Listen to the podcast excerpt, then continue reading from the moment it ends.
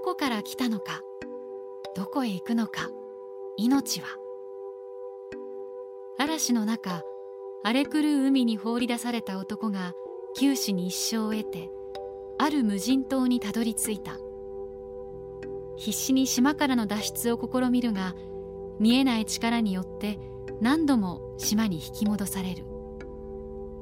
絶望的な状況に置かれた男の前にある日一人の女が現れた。鈴木敏夫のジブリ汗まみれ。全国公開中のレッドタートルある島の物語。今週は9月10日に行われたスタジオジブリ最新作レッドタートルある島の物語の鈴木さんの講演会の模様をお送りします。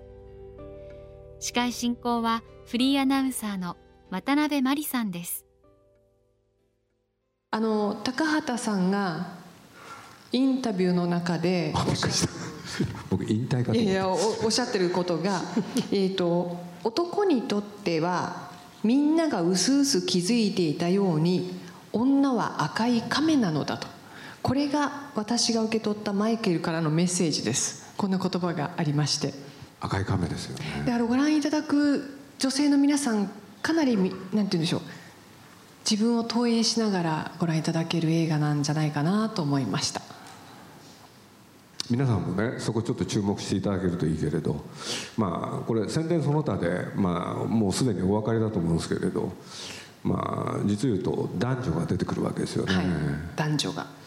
でその女性がねなんかどうしたんでしょうね？どっかで拾ったんですかね？現れたわけですね。でこの亀の甲羅？はいコーラ。を手にして？手にして。それを流すって。あススポットでちょっとありましたよね。ありましたっけ？ありました。そこのシーンだけ短いスポットありますね。亀の甲羅を流すんですよ。はい。沖に流していくんですね。スーそうそうそう。そうッとね。あれなんで流すんですか？それはう、ん。いろんなだってこの映画ってね、はい。多分今日800人以上の方がいらっしゃっていておそらく800通りの見方ができる映画なんだと思うんです。800通り？多分ね。それそれぞれのっていうのかな？そうそうか80個ぐらいじゃないですか。分かんないけど。分かんないけど。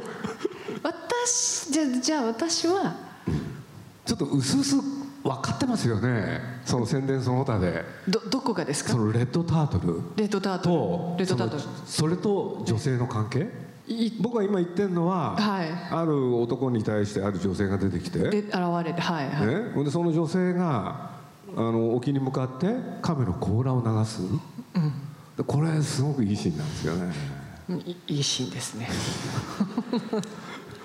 俺でなんでかっつったらね、はい要するに男はね、まあ、これちょっとだけ頭だけ説明しますね、はいはい無人島にたどり着くんですよ無無人島にはい。でそれはあの予告編その他でもやってますから皆さんご存知だとあ思うんですけど。のザーってすごく荒れた海のところから。でところがねあの島にたどり着いたでしょ？でやっぱり文明の世界に戻りたい。っていうんで自分でイカダを作って、ね、島から脱出しようとするんです。ところが、ね、1回2回3回何回やってもうまくいかないでなんでだろうと思ってたらねえそれ邪魔してたやつがいるんですよ。はい。でなんでってその島にね縛り付けようとする。これとねレッドタートルそしてある女性ちょっと関係あるんですよ。これ誰でも分かっちゃいますね。そまあ今まあでもおっしゃってはいないですね。あまだ言ってないです確ねかにね。おっしゃってはいないですね。これであの女性と男性が二人っきりになった時、女性が何だか知らないけど亀の甲羅を、その海に向かって沖に向かって流す。そうすると男もね、慌てて作りかけのイカダを流すんですよね、そこ連動してますね確かにね。これねやっぱり女性ってすごいですよね。まあ腹決めないとって時はありますもんね。怖いですね。いやいやいやこいやだだけどそれでしょ？うまあそうそうですね。まあでも逆に言うと男の人の方が、いやまあ本当に決めんの遅いなっていう時はありますよね。男の方が、ええ。あ女性として男を見てて？そうですそうです。男はだって優柔不断だもん。やっぱそういうもんそういうことですよ。そういうもんなんですか、だね、から何の脈絡もなく彼女がねいきなりね彼を見た途端その甲羅を流して、私はこの島にいるのよあなたどうするの？って話でしょ。そうですそうです。で男もね、ジタバタと慌てて、作りかけの言い方を流す、うん。そうそう。あれいいシーンですよね。そうですね。それ逆にはならないもんなんですよね。大体普通の現実社会でも。いやまあ僕は実を言うと作るのに参加してたでしょ？もちろんはい。で実はねあのシーンそのシーンってね、まあ、今から見ていただくと面白いんだけれど、はいこれねいろいろなんていうんですか議論があったシーンなんですよ。どんな風な？女性が甲羅を流す？そうすると今の出来上がった映画は後で男がイカダを流すってこうなってるんだけどね、はい。あのマイケルはねその同時がいいんじゃないかなとかね。いろいろ言い出したんですよ。そうすると同時だと一体どういう意味なんだろうとかねうん確かにちょっとちょっと変わってきますよね。変わってくるんですよ。そうですね。でしょ？えそれはじゃあマイケル・ドゥドク・デビッド監督高畑監督鈴木プロデューサーってそれぞれ意見はいろいろ違いろいろあったんですよ。俺ね最初はねほとんど間を置かずね甲羅を流すとイカダをすぐ流す。でもそこにもっと間があったらいいんじゃないかとか。ほんで僕らの日本サイドでもねいろいろ検討したんですよほんで挙句の果てはねある女性がこう言い出したんですよ。イカダに乗ってね二人で文明の国を目指せばいいのにとかね いろいろあったんです。なる全く違うストーリーになりますね、それはそれで。そういう考えの人もいるんですよ。うんだから、まあ、あのシーンは僕本当面白かったんですよね。なるほど、それはそのシーンだけじゃなくてもそういう話し合いというかこう議論とか意見交換っていうのはいどのシーンにもいろいろなさってたわけですやっぱりやりましたね。だからこれもねまあここはちょっとね抽象的に言いますけどね、まあ本当にラストのラストのシーン。ラストのシーン。これね実を言うと僕ら知らない間に作られちゃったんですよ。えそういうことがあったんですよ。シナリオにないしストーリーボードにもない。え。ほんで僕ら、ね、映画を完成した映画見てたじゃないですか、はいはい。そしたらあ付け加えやがったなっていうね。あそういう感じだったんですか？そうそれもありましたそれはでも鈴木さんご覧になった時に付け加えやがったけどもどう思われたんですか？あいやもうそんな気持ちはポッと飛んでね。むしろ新鮮に見えた、うん。と同時に、まあ、いろんなこと考えましたけどね。い例えば？例えばってやっぱりこの映画って一貫してるのがね男と女の話ですよね。そうですね。いろんなものをそぎ落としてね男女のラブは成立するのかっていいですよね要するにね今から見ていただく映画ってねマイケルのある種自伝なんですよね。そういうことなんですか？そうなんですよ。あのそのキャンペーンが終わった後僕実はマイケルのその家族と共にちょっとまあご苦労様を兼ねてねいろいろ協力してくれたから裏磐梯へ行ったんですよ。はい裏磐梯はい。そう。ほんでまあこれは高橋さんがあの推薦でね、そしたらもう皆さんあの家族がみんな喜んじゃって、ほんで日本にこんな美しいところがあるのかって。俺で奥様がね「ここはスイスですね」って。そのぐらい綺麗でしたね。でまあそれはいいんだけれど、まあ、皆さんマイケルの顔って分かりますかね？マイケル・ドゥダック・ドゥ・ビットデュドク・ドゥ・ピット監督。はい。あのでも LINE ライブでもあと新聞とか全部いろいろねインタビュー答えてらっしゃる、ひ平たく言うとね、えなんかいい男なんですよね。端正なお顔ですよねいい顔ですよね、はい。好みかどうかわかんないですけど。いや好みはちょっと置いといたとしてもね。私はどうでもいいですよきっと。でもで素敵な方ですね。で奥様がねなんか麗しい方なんですよ。また素敵な奥様なんですねそうなんですよ。へであやくのあぜにね娘さんと息子がいたんだけれどちょっとびっくりするぐらいね美男美女全員ねなんか男はいい男だし女はいい女。うん。で見てたらまあたった一泊二日だったんだけれど改めてこの「レッドタートル」って自分の家族をモデルに描いた作品なんだなってことを思い知らされてマイケルがね日本へキャンペーンにやってきてで実は宮崎駿のところへあの挨拶に来てくれたんですよ。はい。これでまあ皆さんもねそこでいろいろ言うんですけど言う間にね、まあ、となあ通訳が入るじゃないですか。そうですね。そしたら僕は隣にいたんですけどねそのマイケルに自分の言いたいことを伝えながら僕にね「いい顔してるね」って「いい顔してるね」って。おっしゃったんですか？で僕はねまあ比べるじゃないですか2人の顔。それは随分違いますよね。え待って。いやマイケルかっこいいんですよ。えうんそうですあうんあ宮崎監督もかっこいい。まああの見方によってはね。みそうなそれもどういう受けとかいうかまあまあそうねあのうん。で、ええ。またいろいろ喋ってる間にね、はい。奥奥さんも素晴らしいよねってでね非常にめ珍しい言葉を使ったですね。つつましやか、奥様が。うん、つつましやかな方だよね。ってそれをね本人に映画の感想を伝えながら、合間に僕に伝えてきたんですよ。何ですかね。多分圧倒されたんですよ。その2人の佇まい。なるほど、うん。そんなに素敵だったんですね。もうちょっと嫌になるぐらいね いいじゃないですか素敵で、まあいいそこが頭にきたところですね。で、まあ振り返るとああこの映画の中に出てくるあの女性明らかに彼女がモデル？そして主人公の男はマイケル、で考えると全部分かりやすくて。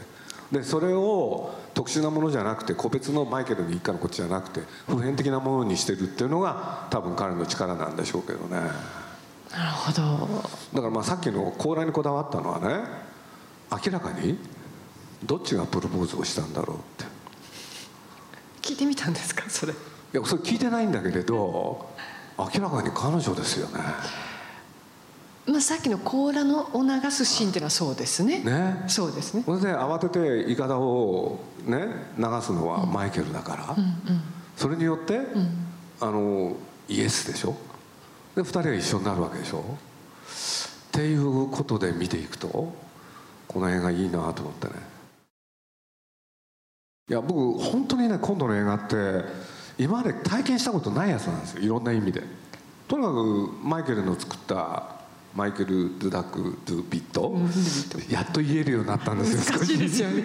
デュドク・ドゥ・ビットって言いにくいですよね。はいでね2000年かな「ファーザードーター」これアカデミーの短編賞を取った作品なんです岸辺けれど。の二人っていうね、放題ですね。はい。これで一人の女性の一生を描く？しかもお父さんと離れ離れになってねその後彼女は子供だったはずがねえあの生後少女時代ねそれからねあの普通の一般女女性になりで中年になっておばあさんになるまでを丸ごとたった8分間の中で描く。と同時にまあねその2人が別れた場所あの皆さんもね小学校とか中学校で習ったと思うんですけれどオランダっていう国はあの干拓のねあの町だったんででそれによって水がなくなっていくっていうのもね同時に描いてでその2本を並行で描くんですけれどね、まあ、実に素晴らしい作品、うん、でそれを僕は大好きで多分ねもうこれ大げさじゃなく僕100回ぐらい見てるんですよ、うん、で見てるうちに何度もマイケルに会ってでふと出来心ですよね。出来心ですか？作ってみないって長編。本当に出来心ですよね。そしたら彼があの首を縦に振ってくれた。ただまあ条件があったのはジブリが手伝ってくれるな、だから僕としてはねあのあの本当に彼がね何て言うんだろうあの長編を作ったらどうなるかって。でその時にね何も考えてないんですよ。何も考えてないっていうのはね普段だったら例えば僕宮崎駿にしろ高畑勲にしろ、はい。やっぱ考えるんですよ。例えば、っていうと僕会社のね偉い人なんで。はい知ってます知ってます。みんな知そうするってますと会社の維持運営とかね。そうすると皆さんにも多少ねあのサービスやってよとかね、まあ、ついでだから言っちゃいますと、まあ、例えば分かりやすいやつで言うとね、はい。あの魔女の宅急便ってあるじゃないですか。あります。はい。あれ本当はね宮崎駿はあのおばあちゃんにケーキを届けるそこでエンドマークだったんですよ。あそこで終わりってこと？終わり。で僕ねあの不安になったんですよ。これじゃ会社の運営ができない まあはい。はあなるほど。これで大団円、はい。これで彼女が飛べなくなってねこれであのう宇宙船があ空中船が飛んできてこれで大活躍？っていうのはねこうすればお客さんが来てくれる？っていうさもしい心？いやさもしくはないですけれどもね、はい、でもやっぱり運営っていうかね。いやもうだからその時なんかは僕スタッフからソース感ですよ。なんでそんなシーンをね皆さんにやらせようとするんだって言ってもうね僕開き直ってねあの他の人がやるんならともかく皆さんがやるんなら上手に作るからいいんだっつってね。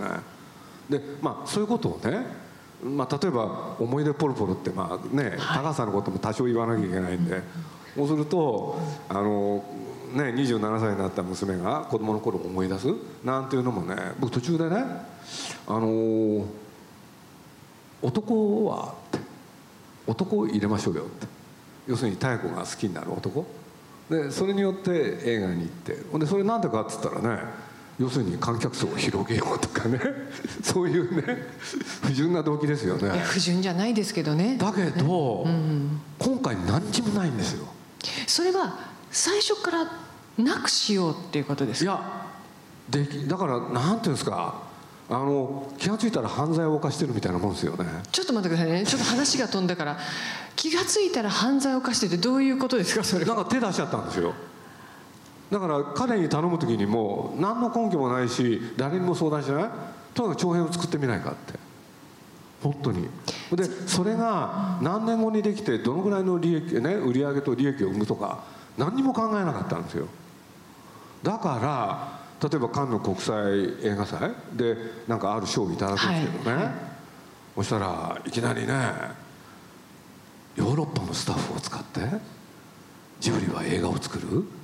どうしてそんなね大胆なことをお考えになったんですかって言われるとねなんかギャップがあるんですよねあのカンヌである視点の賞をお取りになって、カンヌでもたくさんインタビューをお受けになったと思うんですけどそのカンヌで受けたインタビューではそういう質問が多かったんですね。やっぱり多かったですよね、要要するに日本人があの日本人がヨーロッパのスタッフで映画を作る。でまあ後で言われてみると確かに珍しいみたいなんですよね。でも僕なんかそんなねあの大それた気持ちないですよ。だって僕はマイケルと何回も会ってるしもうほとんどね仲良かったわけでしょだから気楽に言ってるわけですよ作らないって。しかもこの人はジブリの人じゃないからあなたに余計な負担は負わせない？そういう気持ちなんですよ。で多分、まあ、僕なんかに、まあ、そういうことはちょっとあったかもしれないですけどね。まあ高畑宮崎よりは安いお金でやってくれるかなとかね。そのくらいのちょこっとね。本当に趣味なんですよ。なるほど。そうなんですよ。だから、まあ、東宝さんにね結果として配給をお願いするんですけれどそしたら東宝さんがね突然ねこんだけの映画館を用意するとかいろいろ言われちゃってね、まあ、だから僕まあこんなこと今更ですけどね言われた時ちょっと焦ったんですよね。なんでですか？いやだってそんなつもりないんだもん。どんなつもりだ？もっとちっちゃく封切ってよって感じですよね。プログラムの中で鈴木さんからがマイケル・ルドク・ドゥビック監督に、あのインタビューをしてらっしゃるんです。ああそうですね。なぜレッドタートルなのかってストレートに聞いてらしてでマイケル監督答えられる。次になぜレッドなのかって聞いてらして でマイケル監督答えられる。次なぜタートルなのかっていう。ものすごい直球な質問が文章になってるんですけれどもあのプロデューサーとしてはい。どういうふうな映画だってなんか個人としてどんなふうに感じられました？その出来上がったものをご覧になって。まあ、あのできてる途中からね僕ら本から、あ脚本から、これからライカリール、そういうのをずっと見てきてるでしょ？そうですね。これでまあ実際の映像がそれに差し替わっていった時にねこれあ本当のことを話しちゃいますね。はいはい。あ皆さん若いとはあんまりご覧になってないかもしれないんだけれど僕実は思い出したのがねアラビアのロレンス？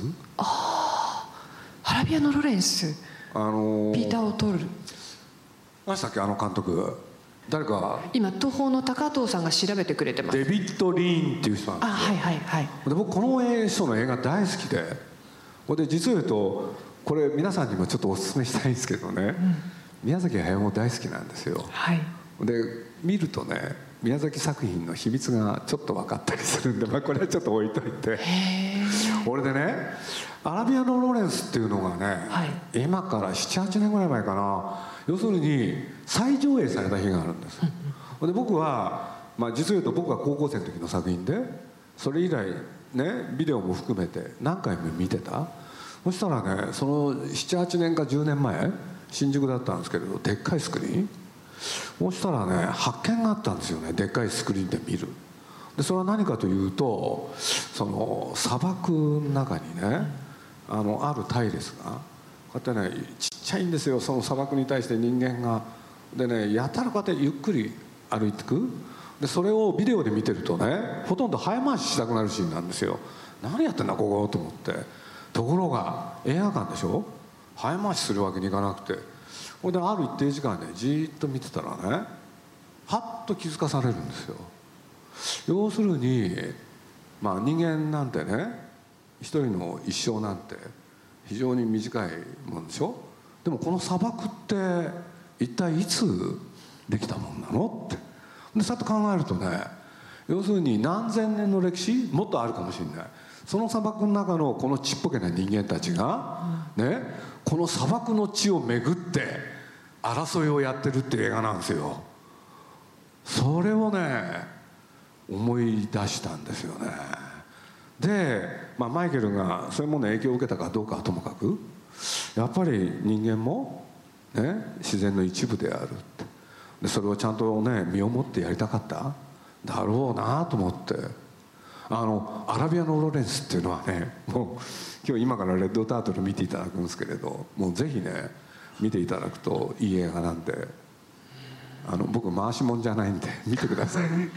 合わせてね,、はい。ねいつかね。本当素晴らしい映画ですよあのなんだっけなあとね「ライアンの娘」っていうのとねあはいはい。それからもう一本ねあのドクトル・ジバゴっていうのがあるんですよ。はいドクトルジバゴ。そうなんですよ、はいありましたね。これね3本見てください絶対。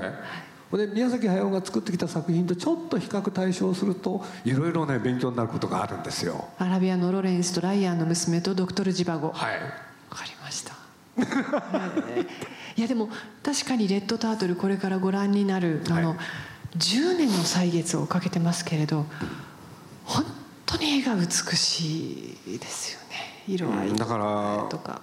ある無人島へ行くわけじゃないですか。そ映画の中にねその島の前景っていうのがところどころに出てくるんですけれどこれが素晴らしい。ほんで実は「レッドタートル」っていうのは元の映画のタイトルは単に「レッドタートル」だけそしたらねそこへサブタイトル「ある島の物語」ってくっつけたのは池澤夏樹さんっていう作家なんですよね。この前 LINE ライブでもそうですね。でました。彼にあの絵本を作ってもらった？レッドタートルの絵本そうです。よねそうしたらですね島が語るんですよね。本だから語り手がいないと成立しないですもんね憎かったですね。その発想に？あのおじさんはすごいなと思っおじさんって言わてい。ないやおじさんね。でも谷川さんの谷川俊太郎さんの詩というかコピーと詩が詩がありますね。あと池澤さんのお書きになってるそれ大博覧会に文章として出てますけれどとても素敵ですね。なんかねじじいたちは頑張ってますよね。いやいやいや待ってくださいねもう今ね終わりって言われたところで今そのセリフで終わりってちょっとどうなんだろうなと思って。わかりました。はいはい。ごめんなさい。はい。これからこれから皆さん81分かな、楽しまれることになりますがあのねあのうまくいいトランスレーションができていたらいいなと思いながら、はい。鈴木さんの講演これにて終了ということになりますが大丈夫ですか？大丈夫です。大丈夫ですか？はい。ありがとうございました。ありがとうございました。